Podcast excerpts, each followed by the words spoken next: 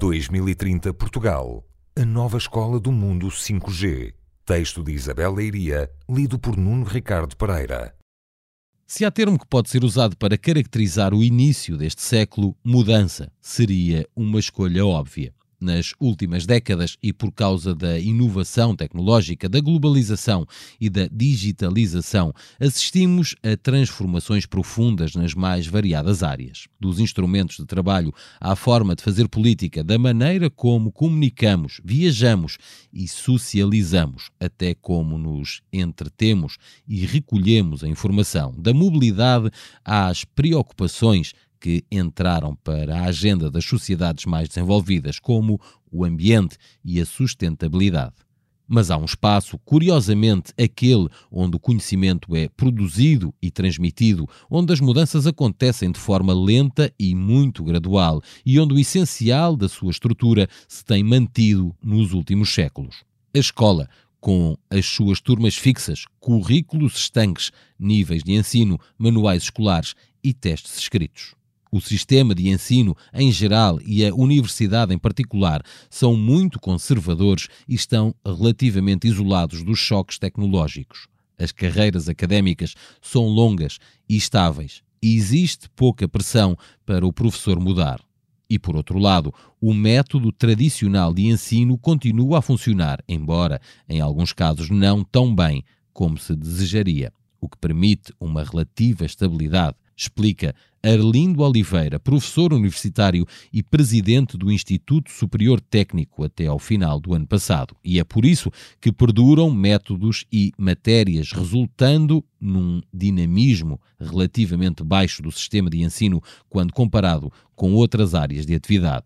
É já quase um clichê dizer que a escola funciona como no século XIX, com professores do século XX e alunos do século XXI, mas além de alguma simplificação inerente a qualquer frase feita, há verdades indesmentíveis e sinais do choque entre um sistema de transmissão de conhecimento que se mantém na sua essência, a exposição dos conteúdos por parte do professor e a plateia de alunos receptores e as expectativas de crianças e jovens que nasceram no mundo digital e para quem a internet, os computadores, os telemóveis, o estar permanentemente ligado e contactável sempre foi uma realidade, com eventuais consequências na sua capacidade de concentração e de estarem quietos só a ouvir alguém. A velocidade com que hoje qualquer pessoa chega a qualquer informação é de tal forma rápida que as práticas que os professores podem desenvolver em sala de aula têm de se adaptar também a essa rapidez. O desfazamento entre as potencialidades trazidas pelas tecnologias e um contexto de escola mais clássico é que acaba muitas vezes por gerar desinteresse ou até a indisciplina dos alunos na sala de aula. Reconhece João Cunha, professor do agrupamento do Freixo, em Ponte Lima. Quer a escola, quer o docente foram distinguidos pela Microsoft como exemplos de inovação no ensino. Menos memórias, mais saber num mundo em plena quarta revolução industrial, em que a automação e a inteligência artificial vão tornar inúteis várias tarefas e fazem desaparecer profissões. Ninguém defende nem antecipa uma diminuição da importância da escola e do professor, mas todos reconhecem a necessidade de transformação. Como escreveu Arlindo Oliveira num artigo de opinião publicado no jornal público. A importância da memorização ou do domínio aprofundado de temas mais específicos em determinadas áreas técnicas e científicas caiu com a permanente disponibilidade de recursos especializados, acessíveis à distância de um telemóvel, de um computador ou de um programa que execute um determinado conjunto de cálculos dos vídeos no YouTube de matemática e ciências para crianças e adolescentes disponibilizadas pela Academia Khan, fundada em 2008,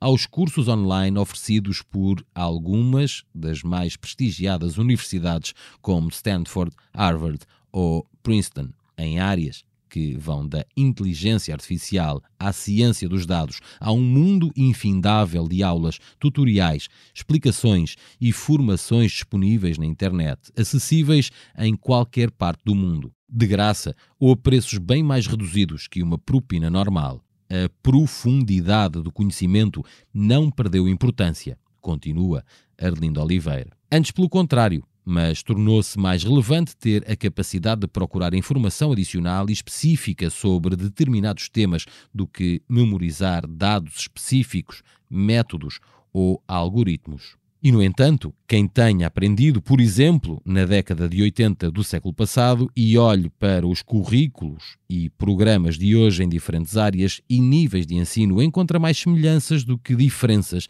em relação ao que estudou então. Mas este caminho para a personalização do ensino, onde cada aluno aprende o seu próprio ritmo, muitas vezes remotamente, não é isento de riscos, alerta Pedro Brito, responsável na nova SBE para nova oferta e transformação da formação de executivos. Se esse movimento, cada vez mais generalizado, pode traduzir-se numa incrível vantagem para o aluno na ótica da flexibilidade de acesso ao ensino, pode ser simultaneamente um enorme risco para o desenvolvimento pessoal.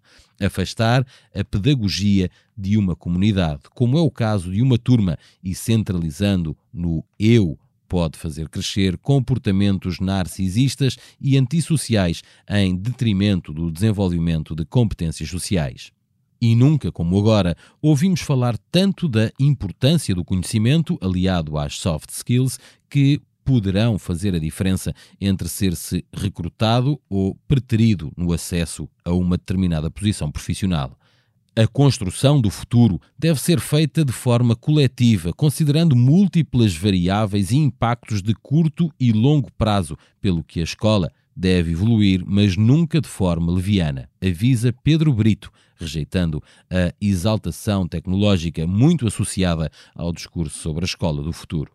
Impressoras 3D, realidade aumentada e inteligência artificial, mas é também da introdução da tecnologia, que já se faz a escola do presente e necessariamente as salas de aula e o ensino do futuro. Há vários anos que as superfícies de Ardósia, onde professores escreviam sumários e fórmulas e os alunos rabiscavam a giz as respostas, foram substituídos, pelo menos em algumas aulas, por quadros interativos acetatos e retroprojetores são coisa do passado e em cima das carteiras estão muitas vezes laptops, tablets e telemóveis, ainda que uma das discussões atuais seja sobre a possibilidade de utilização de telemóveis nas escolas. Em França, foram proibidos em alguns níveis de ensino. Por cá, há escolas que optam por limitar ou impedir a sua utilização. Se queremos preparar os alunos para o mundo em que vivemos, temos de deixar entrar o mundo na escola, incluindo as tecnologias que os rodeiam, defende Rui Lima, diretor pedagógico do Colégio Monte Flor em Carnaxide e também ele, um professor inovador aos olhos da Microsoft, mesmo que ao lado destes novos gadgets continuem a conviver manuais em papel e cadernos de exercícios. Estas velhas ferramentas parecem ser, aliás, das que mais tendem a perdurar imutáveis no sistema de ensino. Ainda não tenho a certeza que venham a ser substituídos por tablets. Os alunos de hoje ainda se sentem muito à vontade a usar os cadernos. Vaticina Rui Lima, tal como todos se sentem à vontade com a tradicional avaliação por testes escritos, como forma de mostrar o que os estudantes sabem ou não. Este é outro dos aspectos que Rui Lima e outros professores acreditam que tem de evoluir. Os alunos passam 12 anos mais o tempo da universidade a serem avaliados através de testes e exames, de uma forma que quase nunca acontecerá na sua vida profissional. Lembra? Um outro avanço certo passa pela introdução da inteligência artificial enquanto suporte do ensino permitindo a professor e alunos perceber melhor quem e onde está a falhar, sugerir exercícios mais adequados a cada estudante, simplificando e complexificando tarefas consoante as capacidades demonstradas. A inteligência artificial é uma ferramenta tecnológica que tem um potencial de utilização na educação fantástico e enriquecedor, mas que funcionará como a eletricidade na Revolução Industrial, antecipa Pedro Brito. Ou seja, o homem, neste caso o professor, continuará a ser fundamental. não tanto como transmissor único do conhecimento, mas como uma espécie de mentor que orienta os alunos, ajusta planos de aprendizagem e vai aferindo o progresso dos estudantes. Quanto à escola, o principal desafio é o de criar ambientes que consigam envolver e motivar os alunos. No mundo atual, os alunos vivem num ambiente rico de experiências, recebendo de forma permanente inúmeros inputs externos. A escola tem de ter um ambiente igualmente motivador, diz Cristina Carvalho, CEO do PCN. A empresa que tem na educação um dos seus mercados de atuação e que é responsável pelo desenvolvimento de muitas chamadas salas de aula do futuro, que foram instaladas em meia centena de escolas portuguesas. A tecnologia é um elemento motivador, mas não é suficiente. A organização do espaço tem um papel fundamental, pois permite fazer a transformação da sala de aula de um espaço estático, preparado apenas para um ensino unidirecional, professor-aluno, para um espaço dinâmico e colaborativo, em que, tendo o aluno como elemento central, se pode adaptar a várias configurações dependendo da atividade que se pretenda desenvolver. No caso das salas de aula do futuro, tecnicamente chamam-se ambientes inovadores de aprendizagem, os alunos não estão todos voltados para a frente, onde se posiciona o professor, podendo reorganizar-se consoante a tarefa que lhes é atribuída ou que os próprios determinam. Investigar, interagir, colaborar, desenvolver, criar e apresentar são as várias ações que devem compor a sua rotina escolar, mais prática e menos teórica. Depois há o recurso a velhos e novos instrumentos como impressoras 3D que permitem ver nascer quase instantaneamente o que se criou. Robôs que permitem desenvolver competências tidas como fundamentais, como programação e raciocínio lógico e computacional. Ou ainda a realidade virtual e aumentada que transportam a turma para qualquer sítio, desde uma comunidade remota a milhares de quilómetros ou para dentro do ouvido humano, por exemplo. Há bancadas amovíveis, as cadeiras têm rodas para facilitar a mobilidade e os quadros transformam-se numa espécie de tablets gigantes que promovem a interação entre professores e alunos, funcionando como uma unidade central à qual todos estão ligados através dos seus tablets portáteis ou telemóveis para que a escola acompanhe a evolução tecnológica e possa preparar alunos com competências para este século, não podemos continuar a ter salas de aula e espaços de educação como usavam os nossos pais e até avós. Todo o espaço tem de ser repensado e redesenhado, continua a diretora da BCN. E nesta configuração, até o mobiliário é fundamental. Desvalorizá-lo ou não ter em conta na hora de conceber uma sala de aula é deixar tudo como está.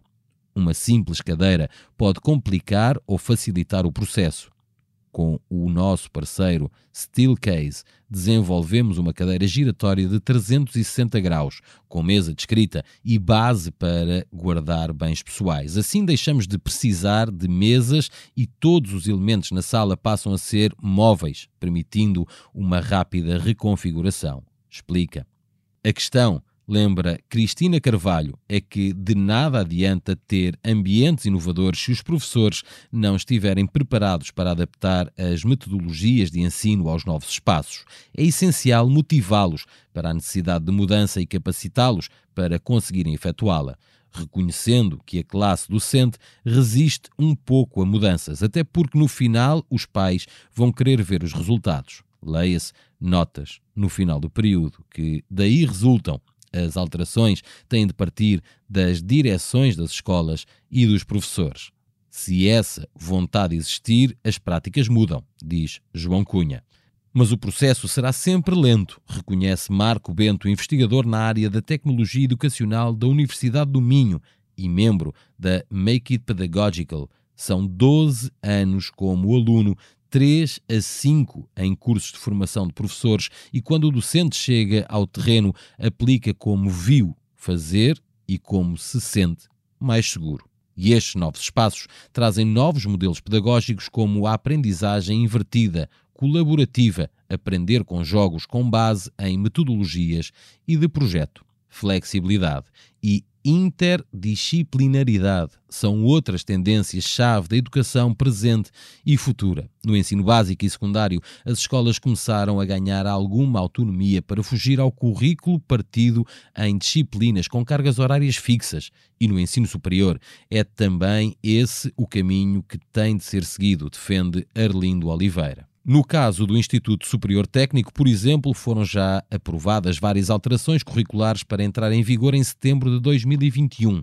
Aprender através de projetos aproximando os alunos de problemas reais e menos académicos, permitindo treinar competências de trabalho em equipa organização e gestão do tempo e comunicação, flexibilidade dos percursos académicos, com a possibilidade de os estudantes escolherem disciplinas de outras faculdades da Universidade de Lisboa ou inclusão de uma componente de ciências sociais e humanidades. Recorde-se que a formação do IST centra-se nas engenharias e a formação em investigação e empreendedorismo são algumas das novidades que visam modernizar o ensino e adaptá-lo às exigências do mercado de trabalho. No ISCTE, no exemplo daquilo que o Ministério do Ensino Superior quer que seja oferecido em todas as universidades, já foi introduzida uma disciplina de Ciência de Dados. Na Faculdade de Economia da Universidade Nova de Lisboa, aposta-se também em áreas que tradicionalmente